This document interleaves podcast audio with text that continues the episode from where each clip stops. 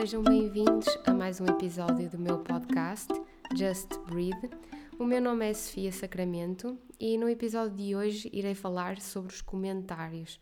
Os comentários das outras pessoas em relação ao nosso peso, em relação ao nosso corpo e em relação àquilo que comemos e o impacto que isso tem uh, na jornada de recuperação não só para quem tem um distúrbio alimentar, mas infelizmente nós vivemos numa sociedade em que se está constantemente a comentar o peso das outras pessoas, o que é que as outras pessoas estão a comer ou o que é que nós achamos que elas deveriam estar a comer. Muitas vezes acaba por acontecer é que nós tentamos impingir as nossas escolhas alimentares e o nosso estilo de vida uh, e tentamos impingir isso às outras pessoas, como se elas só estão corretas se fizerem uh, as coisas da mesma forma que nós fazemos. Eu sei que a maior parte destes comentários não são feitos por mal, não são feitos uh, para ter um impacto negativo na outra pessoa e que muitas vezes são até uma preocupação em relação à saúde uh, dessas, dessa pessoa. Mas infelizmente isto acaba por ter um impacto muito grande ao longo da vida. Um, aqueles constantes comentários que nós ouvimos, e infelizmente desde a infância, do género: vais comer isso? Olha que te faz mal. Ai, reparei que o teu peso mudou. Quanto estás a pesar agora?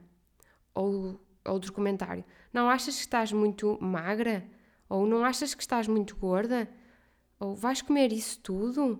Não achas que estás a exagerar? Ou não achas que devias fazer um bocadinho de exercício físico? Não achas que devias ter alguma atividade? São estes constantes comentários desde a infância. E mesmo que, que, que as pessoas não se apercebam do impacto que isto tem no, no, momento em que estão a fazer o comentário, obviamente que isto terá um impacto no futuro, terá um impacto na forma como essa pessoa se vai sentir em relação ao corpo ou em relação à, à crítica e ao julgamento que vai fazer em relação aos outros, porque foi assim que aprendeu, foi assim que, que viu os outros a fazer. Isto acaba por se perpetuar. E mesmo esta questão do, do treino, e mais uma vez falo do smartwatch, cada vez há uma maior comparação. Ah, eu já treinei hoje, tu já treinaste também? Olha que eu gastei estas calorias, foi uma aula mesmo intensa. E tu? Ai, estou a ver que, que não treinaste muito, que não gastaste muitas calorias. Parece que nós estamos em constante competição. É ver quem faz mais, quem gasta mais, quem é mais produtivo, quem se leva mais ao limite e vai ao extremo. E, e isto não faz sentido. E não faz sentido em tanta coisa na nossa vida e em tanta coisa na nossa sociedade. Era tão mais importante nós focarmos naquilo que realmente é bom para nós, naquilo que realmente faz sentido para nós, um, naquilo que é saudável, naquilo que nos traz equilíbrio e bem-estar, em vez de estarmos a comparar com o outro. Estamos constantemente sob pressão, sobre queremos ser melhores, queremos fazer melhor. Se, se aquele faz X, então eu tenho que fazer mais. E, e isto tem um impacto tão grande. E e volto a reforçar, mesmo em relação às crianças, às vezes ouço comentários que me fazem pensar: a pessoa que está a dizer isto não tem noção do impacto que está a ter, não tem noção da, da forma como aquela criança poderá sentir-se mais tarde. E, e acho mesmo que nós, enquanto sociedade, devíamos fazer um esforço ativo para quebrar este círculo para alterar mentalidades e educar as crianças com base no respeito pelo próximo, no respeito pelas escolhas de cada um, a viver livremente, sem comparações. A premissa devia ser sempre: faz aquilo que te faz feliz, faz aquilo que te faz sentir bem. Para que complicar? A vida não é difícil, nós é que a tornamos difícil, nós é que a complicamos.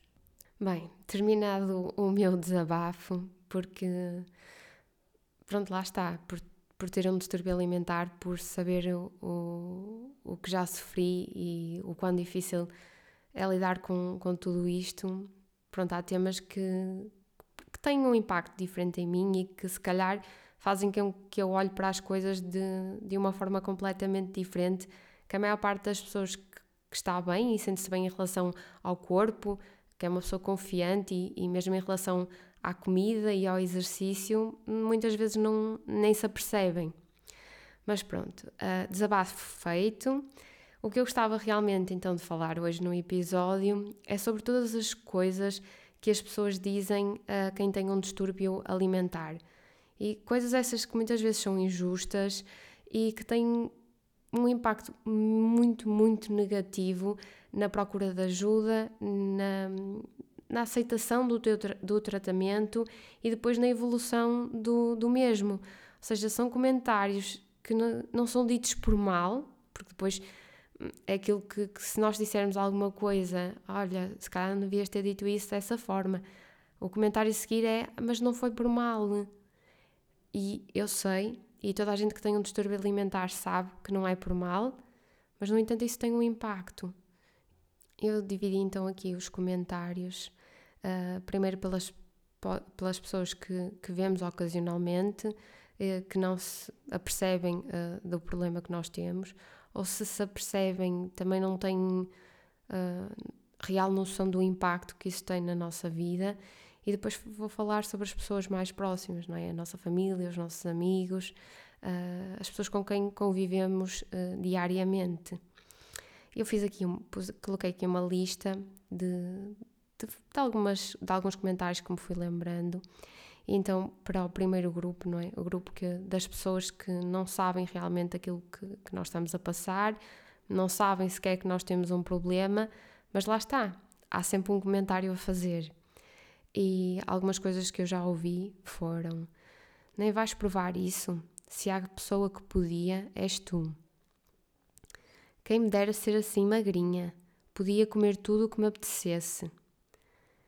Tens de me dizer o que fazes para estar assim.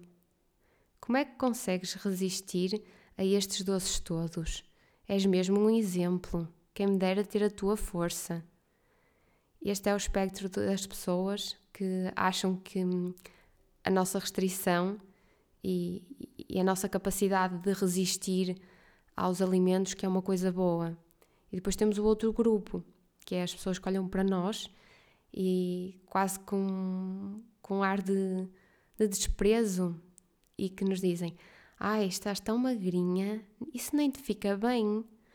Ou estás mesmo magrinha, não achas que exageraste? Não achas que devias comer isso? Achas que devias comer mais? Ai, não te fica nada bem assim. E eu aqui vou respirar fundo porque é muito difícil, muito difícil lidar com, com estes comentários, ainda para mais pessoas que não fazem ideia como nós nos sentimos. E isto acaba por ter um impacto também na vontade que, que nós temos de interagir, de estar com os outros, de ir a um aniversário, de, de sair de casa e ir a, a um restaurante, ir até à praia eu chegava a ter receio de ir à praia com, com medo que as pessoas olhassem para mim e achassem que eu estava muito magra, que os meus braços eram muito magros. Então aí nós isolamos-nos cada vez mais, porque nós não queremos, nós não sabemos como lidar com o nosso corpo, não sabemos lidar com a forma como nos estamos a sentir e depois ainda vamos ter que lidar com, com os outros, com o comentário dos outros. Então mais vale não ir. Mais vale eu estar sozinha no meu canto e assim ninguém me chateia, e assim ninguém me questiona, assim ninguém me diz nada. E eu assim lido sozinha com meus próprios medos. E, e então isto é um, acho que é um dos motivos, pelo menos foi um dos motivos pelos quais eu acabei por me isolar, porque a anorexia é uma doença que, que nos isola, que deixamos de ter vontade do contacto uh, com as outras pessoas, de, de estar socialmente. E, e estes comentários, para além de, de revoltantes e dolorosos, muitos deles fazem-nos ficar presos à doença. É como se a anorexia fosse a nossa identidade e como se há um grupo de pessoas que nos admira por isso e que gostava de ser como nós e que diz, ai, quem me dera ser magrinha uh, como tu, ou que nos pedem conselhos. Eu cheguei a ter pessoas que me pediam conselhos. Ai, como é que tu fazes para estar assim tão magrinha? O que é que tu comes durante o dia? Diz-me. Costumas treinar? Quanto tempo treinas? Que exercícios fazes? Eu, eu recebia perguntas destas, mesmo na fase em que eu estava claramente abaixo do peso. E é assustador perceber a forma como se glorifica a magreza, como se eu fosse um exemplo. Então, muitas vezes, e de forma completamente errada, que eu sei, mas mais uma vez eu digo que quando nós estamos uh, numa fase dura da doença, numa fase complicada da doença, nós não sabemos aquilo que, o que é certo ou o que é errado. Ou melhor, sabemos, mas não conseguimos agir da forma mais correta ou da forma que nós achamos que, que é o melhor para nós. E então, neste, em muitas uh, ocasiões, eu senti: ok, as pessoas admiram-me por isto. Então, se calhar, eu não, não estou assim a exagerar. Se calhar, eu até nem estou assim tão doente. Se calhar, é, é melhor eu continuar assim. Não há assim nada tão errado, afinal. E era então como se eu assumisse essa identidade. E eu agora era aquela Sofia. A Sofia com aquele peso. A Sofia como um exemplo na, na alimentação e no exercício. Um exemplo completamente errado. Completamente errado. Porque além de eu não me sentir feliz, hum, eu não era saudável. Não era minimamente saudável. Porque nós sermos saudáveis vai muito para além do nosso peso. Mas pronto, isto é também outro assunto um, que eu posso falar noutro episódio. Mas tudo isto para dizer que, que isto era mais um fator que nos agarrava à doença. Eu agora era aquela Sofia. O que é que aconteceria se eu mudasse? Que comentários é que eu iria receber se eu mudasse? Seria julgada porque estava a aumentar de peso? Seria julgada porque já não estava a ser uh, o exemplo para os outros? E é, é muito complicado. E mais uma vez, estes comentários não são feitos por mal, eu sei. Mas se calhar era melhor não serem feitos. Às vezes, quando não temos nada uh, para acrescentar, mais vale estarmos caladinhos, mais vale não dizermos nada. Agora passamos então para a parte mais dura, a parte mais difícil, que é em relação às pessoas que nos são mais próximas, aos nossos amigos, uh, àqueles amigos a quem escolhemos contar, quem escolhemos dizer que tínhamos um problema, porque eu, no meu caso, eu não disse a todos.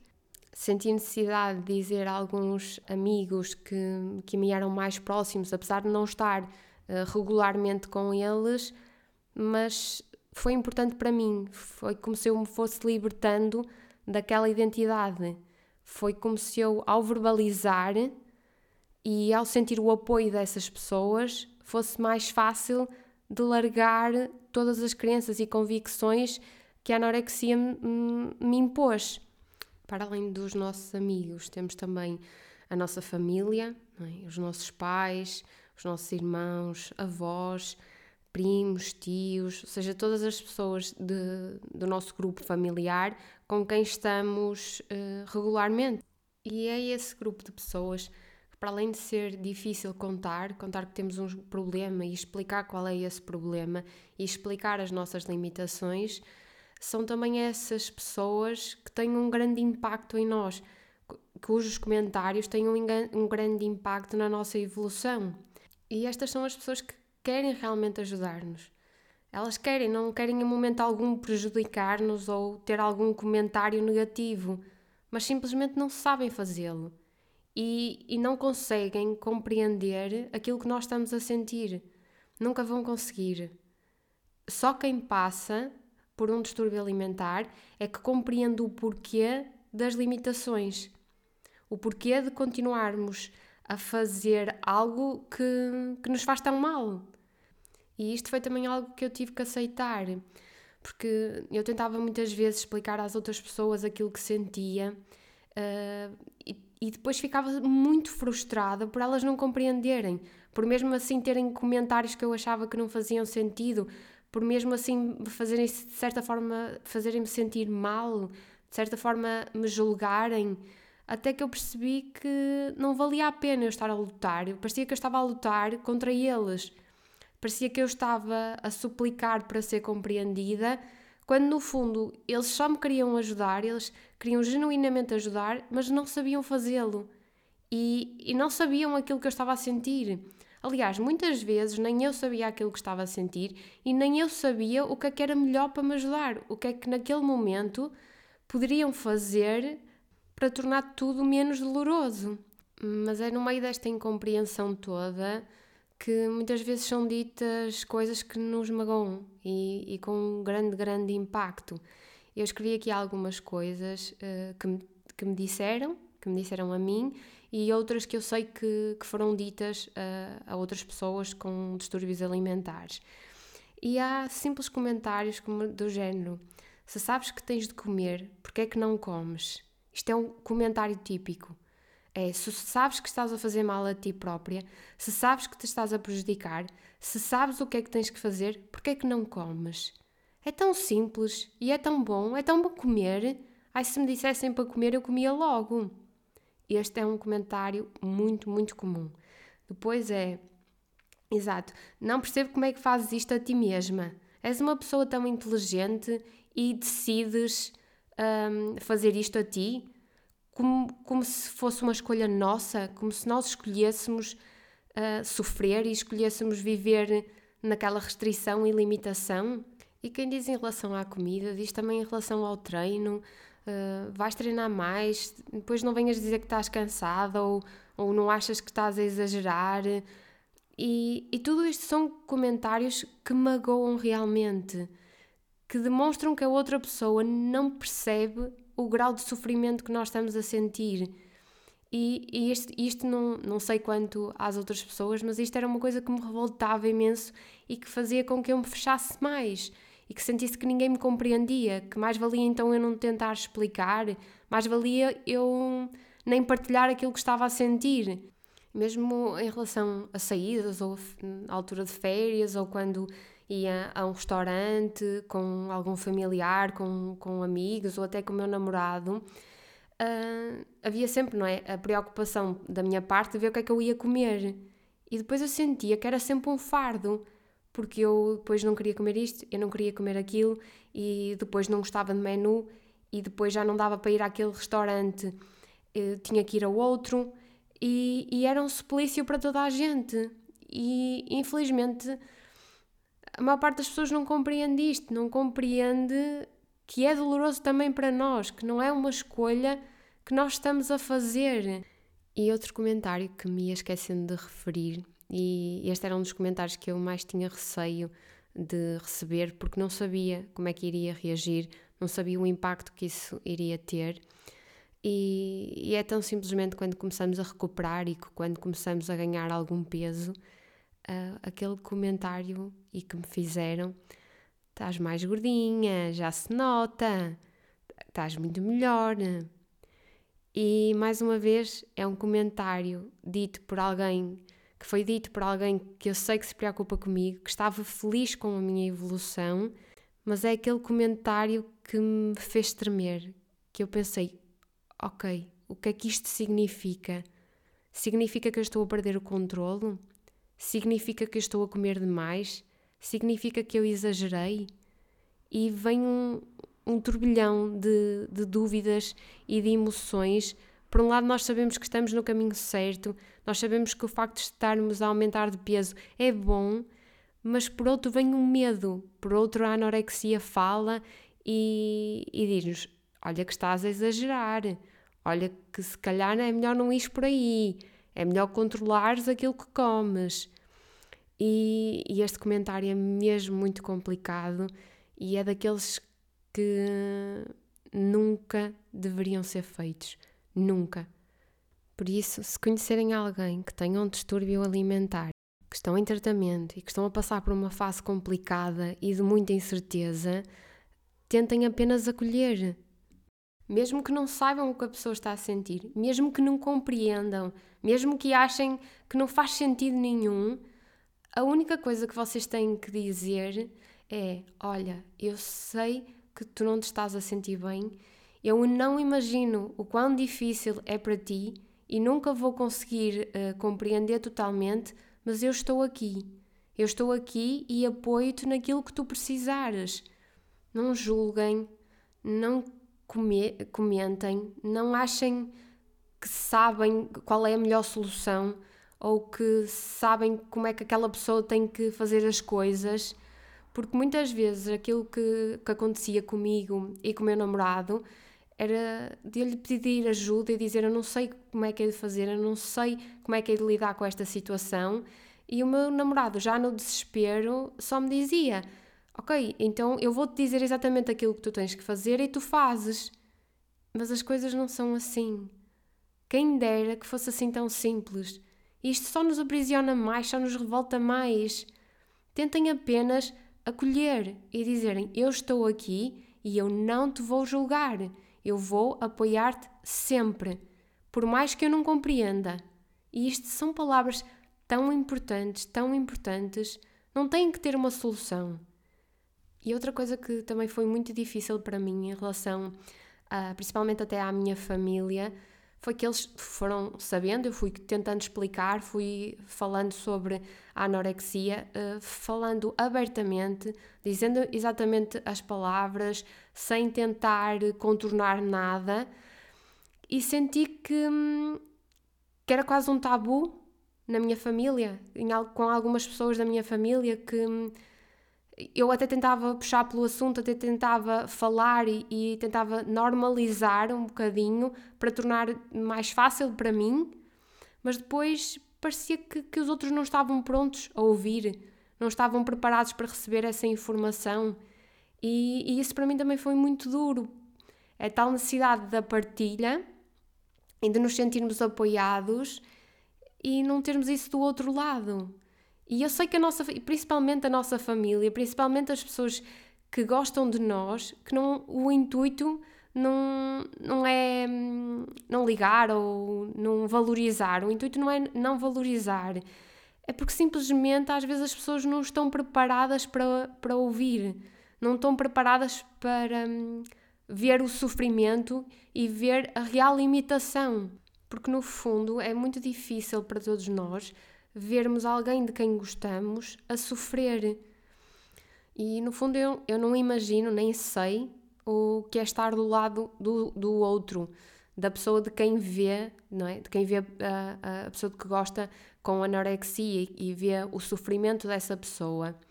Mas a, a única mensagem que eu, que eu realmente quero transmitir hoje é que estejam presentes, que acolham o sofrimento da outra pessoa, mesmo quando não percebem. Não precisam dizer nada, não precisam ter soluções, precisam só de estar lá. Precisam só de dizer: Não te preocupes, eu ajudo-te no que tu precisares. Eu não te vou julgar, eu não vou criticar aquilo que tu estás a fazer, porque senão nós, nós vamos nos isolando cada vez mais e vamos eh, evitando cada vez mais falar sobre este assunto e vamos vivendo cada vez mais a realidade eh, da anorexia, a realidade do distúrbio alimentar. E vamos ficando cada vez mais presos a isso. É uma jornada muito dura para todos. E eu sei que é, mesmo muito dura. Mas acreditem que no fim vale muito a pena que mais dura ainda é permanecer agarrado a uma doença destas. Vamos sofrer, vamos, mas ao menos, mas pelo menos vamos sofrer por um, por um propósito maior. Vamos sofrer para nos curarmos e não sofrer para manter preso a, a esta doença. Só quero mesmo dar uma palavra de encorajamento a toda a gente e dizer que é possível sim uh, lutar contra a anorexia, é possível sim recuperar, é possível sim uh, atingir metas que achamos impossíveis e, e tudo isso é possível com a ajuda de todos, a ajuda dos profissionais que nos acompanham e a ajuda dos nossos. Espero que tenham gostado deste episódio. Uh, espero continuar a receber o vosso feedback. Qualquer coisa que precisem, precisarem desabafar, se tiverem alguma dúvida, alguma questão para mim, estejam mesmo, mesmo à vontade acho muito importante um, todas estas questões dos distúrbios alimentares, que se fale, que não se tenha medo de dizer as coisas como são. Não vale a pena viver com medo do julgamento do, do outro, uh, com medo da crítica, porque isso não nos vai trazer felicidade. Um beijinho muito grande, muito, muito grande para todos. Um, e acreditem sempre, sempre, sempre que é possível uh, recuperar. Uh, Vemo-nos no próximo episódio. E já sabem, às vezes, na correria do dia a dia, só precisamos de parar e respirar.